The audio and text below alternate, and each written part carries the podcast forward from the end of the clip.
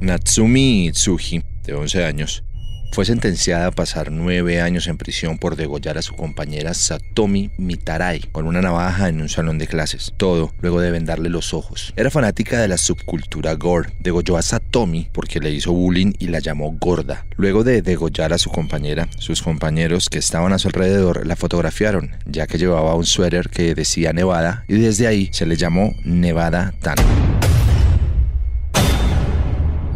Sisamnes fue un juez corrupto de la época del reinado de Cambises II de Persia. Aceptó un soborno en un juicio y dictó una sentencia injusta.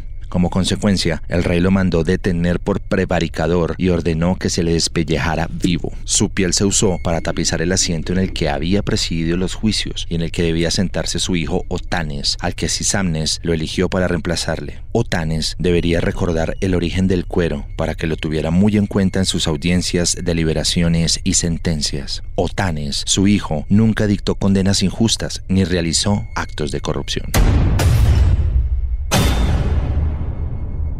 Tras el estreno de Buscando a Nemo, se compraron tantos peces payaso que esta especie se enfrentó a una extinción local en algunas zonas.